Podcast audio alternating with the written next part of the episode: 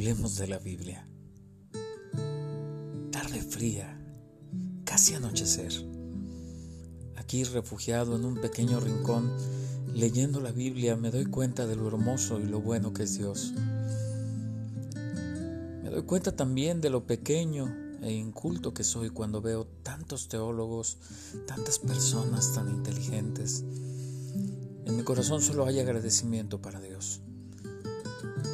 Cada mañana, cada tarde y cada noche le doy gracias a Dios. Soy tu amigo Paco Durán y espero que tengamos un tiempo juntos y a gusto y que puedas recomendar este podcast si te fue de bendición. Esto se llama Hablando o Hablemos de la Biblia. Y el tema de hoy se llama Cruzando al otro lado con Jesús.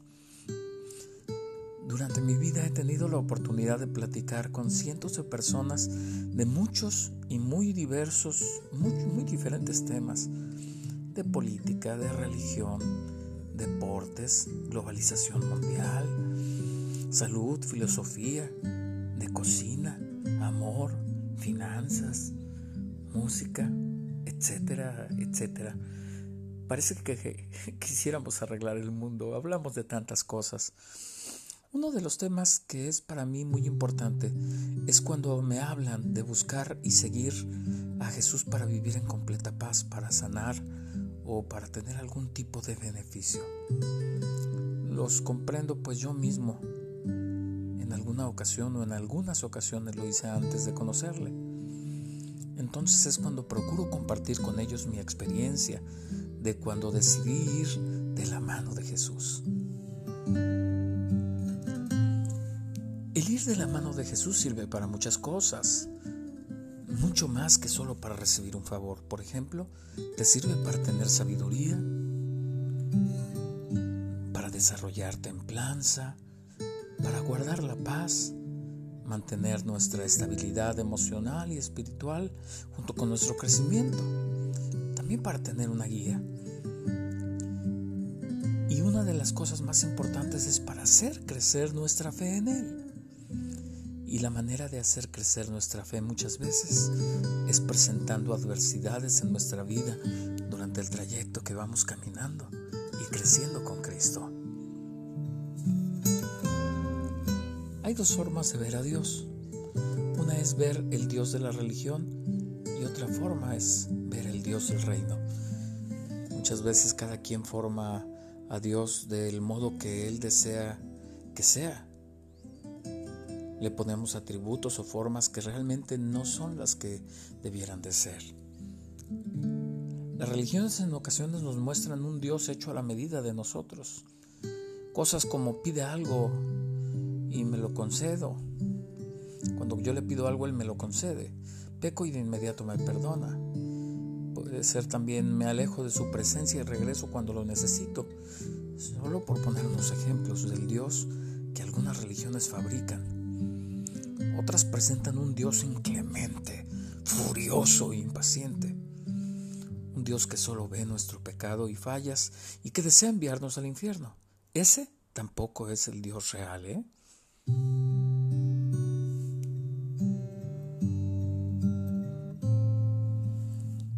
Lo correcto es ver al Dios del reino. Un Dios que es amoroso y poderoso, fiel, que odia el pecado y que es santo, santo, santo, que castiga a quienes no se arrepienten. Un Dios que todo puede hacer, mas que en ocasiones no nos dará lo que deseamos, pues está forjando en nosotros un carácter que debemos de hacer es actuar como Él espera, aunque no siempre obtendremos los resultados que serán de bendición inmediata para nosotros.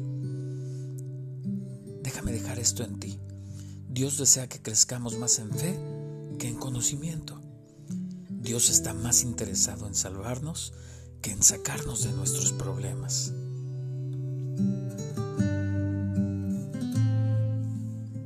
ejemplo de los hombres que estaban en la cruz junto a Jesús. Jesús le dice, te perdono, cuando le dice que estará en el reino con él. No lo bajó de la cruz. Cuando le dice, acuérdate de mí cuando estés en tu reino, cuando venga tu reino, Jesús le dijo, hoy mismo estarás en el reino. No lo bajó de la cruz, no le quitó el castigo de ahí, no le quitó el dolor, la vergüenza, todas esas cosas que estaban viviendo en la cruz. Pero sí le dio su salvación. Esto lo puedes leer en Lucas 23, 39 al 44. Fe bien cimentada salva el conocimiento mal aplicado. El conocimiento mal aplicado envanece. ¿eh? Recuérdalo, que tu fe esté bien cimentada, eso te da la salvación. Hablemos un poco del reino. Veamos estos versículos. Marcos 4, 30, 32 decía, ¿a qué haremos semejante el reino de Dios o con qué parábola lo compararemos? Es como el grano de mostaza que cuando se siembra en la tierra es la más pequeña de todas las semillas que hay en la tierra. Pero después de sembrado crece y se hace la mayor de todas las hortalizas y echa grandes ramas, de tal manera que las aves del cielo pueden morar bajo su sombra.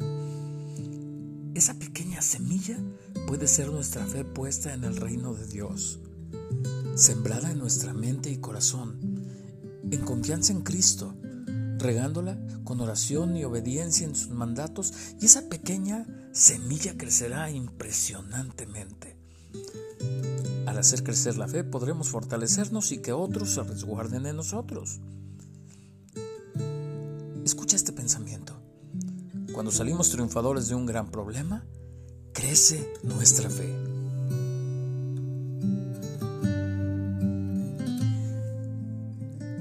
Decirte algo que ejemplifica con toda claridad lo que hemos estado hablando de ir con Jesús a alguna tarea que Él nos envíe y que sucedan cosas inesperadas en nuestra contra, que ponen en peligro nuestra vida o lo que tenemos en riesgo, lo que amamos.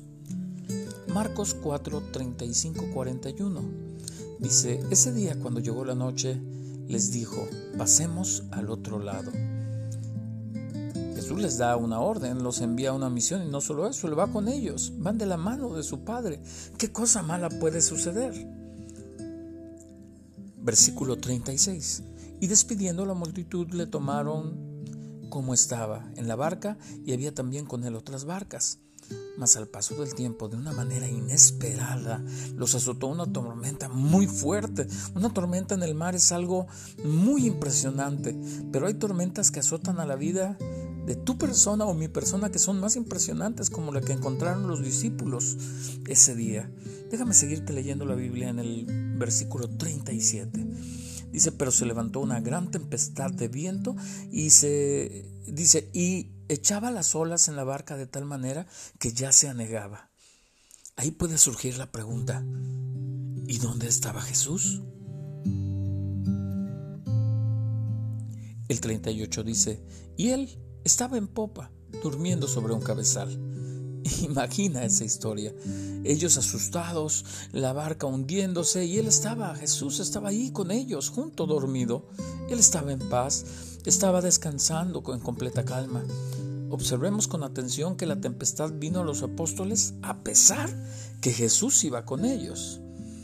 Sigo leyendo y le despertaron y le dijeron, Maestro, ¿no tienes cuidado que perecemos? Mucho miedo.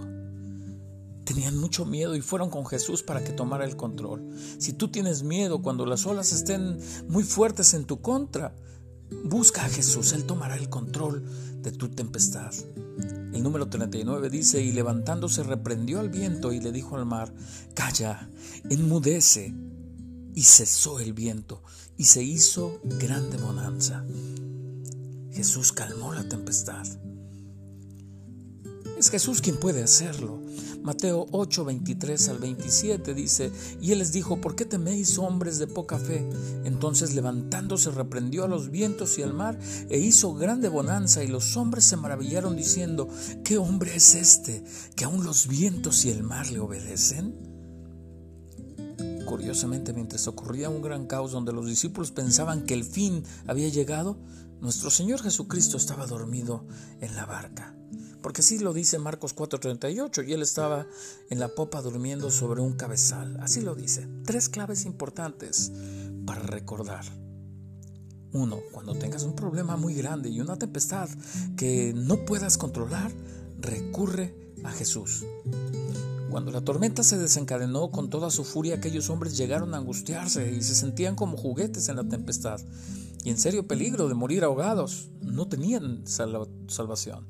Recordemos que al menos cuatro de los apóstoles que iban en esa barca eran pescadores que conocían desde su juventud del mar. Sabían nadar y conocían esas áreas. El mar de Galilea para ellos era normal. Pero aún así estas tormentas nos enseñan varias cosas.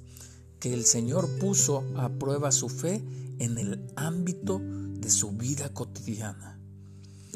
Las tribulaciones y pruebas de la vida nos muestran nuestra inutilidad e incapacidad aún en aquello que pensamos que nosotros podemos dominar.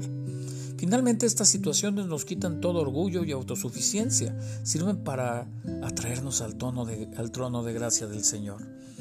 Por otro lado, mientras ellos luchaban con la, tempestad para controlar la barca, el Señor estaba durmiendo. A ellos esto les pareció una actitud un tanto irresponsable, así que le despertaron de forma brusca en medio de acusaciones. Supongo que ellos estaban pensando, ¿cómo puedes estar durmiendo tan tranquilo en medio de la tempestad? Despiértate y ayúdanos. Algunas veces nosotros también atravesamos por situaciones difíciles y tenemos la impresión de que Dios no se interesa por nuestras dificultades, que no contesta nuestras oraciones. Y casi tenemos la tentación de pensar como Elías le dijo a los profetas de Baal, ¿no estará dormido vuestro Dios? Te estoy leyendo Primera de Reyes 18:27. Pero es interesante cómo Pedro entendió y enseñó lo que aprendió en esta y en otras ocasiones. Primera de Pedro 5:7, echando toda vuestra ansiedad sobre Él, porque Él tiene cuidado de vosotros. Ya voy terminando, te voy a hacer una segunda pregunta. ¿Dónde está tu fe? Esta es una pregunta, el otro es un punto. Cuando Jesús tomó el control de inmediato, señaló la falla. Dice, ¿cómo? ¿No tienen fe? Podían estar descontrolados, con temor, con miedo, mas olvidaron su fe, olvidaron que era Jesús quien les había enviado y que de hecho iba con ellos en la misma barca.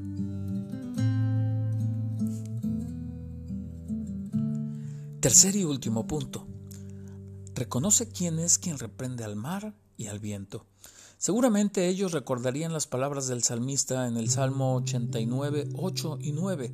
Tú tienes el dominio sobre la braveza del mar. Cuando se levantan sus ondas, tú las sosiegas. Este incidente abrió los ojos y las mentes de los discípulos a la majestad de Jesús. Intuyeron que estaban en presencia del Dios todopoderoso y soberano, pero sus mentes no podían entenderlo con facilidad podían pensar que Jesús, que hacía un momento dormía agotado en la popa de la barca, era el eterno Dios? Así que cuando la tempestad calmó, nuevamente volvieron a tener temor, pero en esta ocasión ya no era por las, horas, las olas del mar embravecido, sino por la majestad divina de Jesucristo. El 41 cierra diciendo, entonces temieron con gran temor y se decían el uno al otro, ¿quién es este que aun el viento y el mar le obedecen?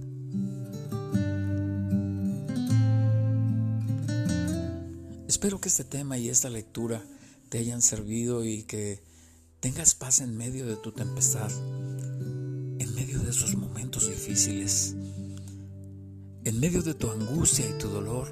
Recuerdes que ahí está Jesús, que Él en cualquier momento se levantará y calmará la tempestad y todo volverá a la calma. Te doy gracias por compartir este podcast y por escucharnos. Hablemos de la Biblia.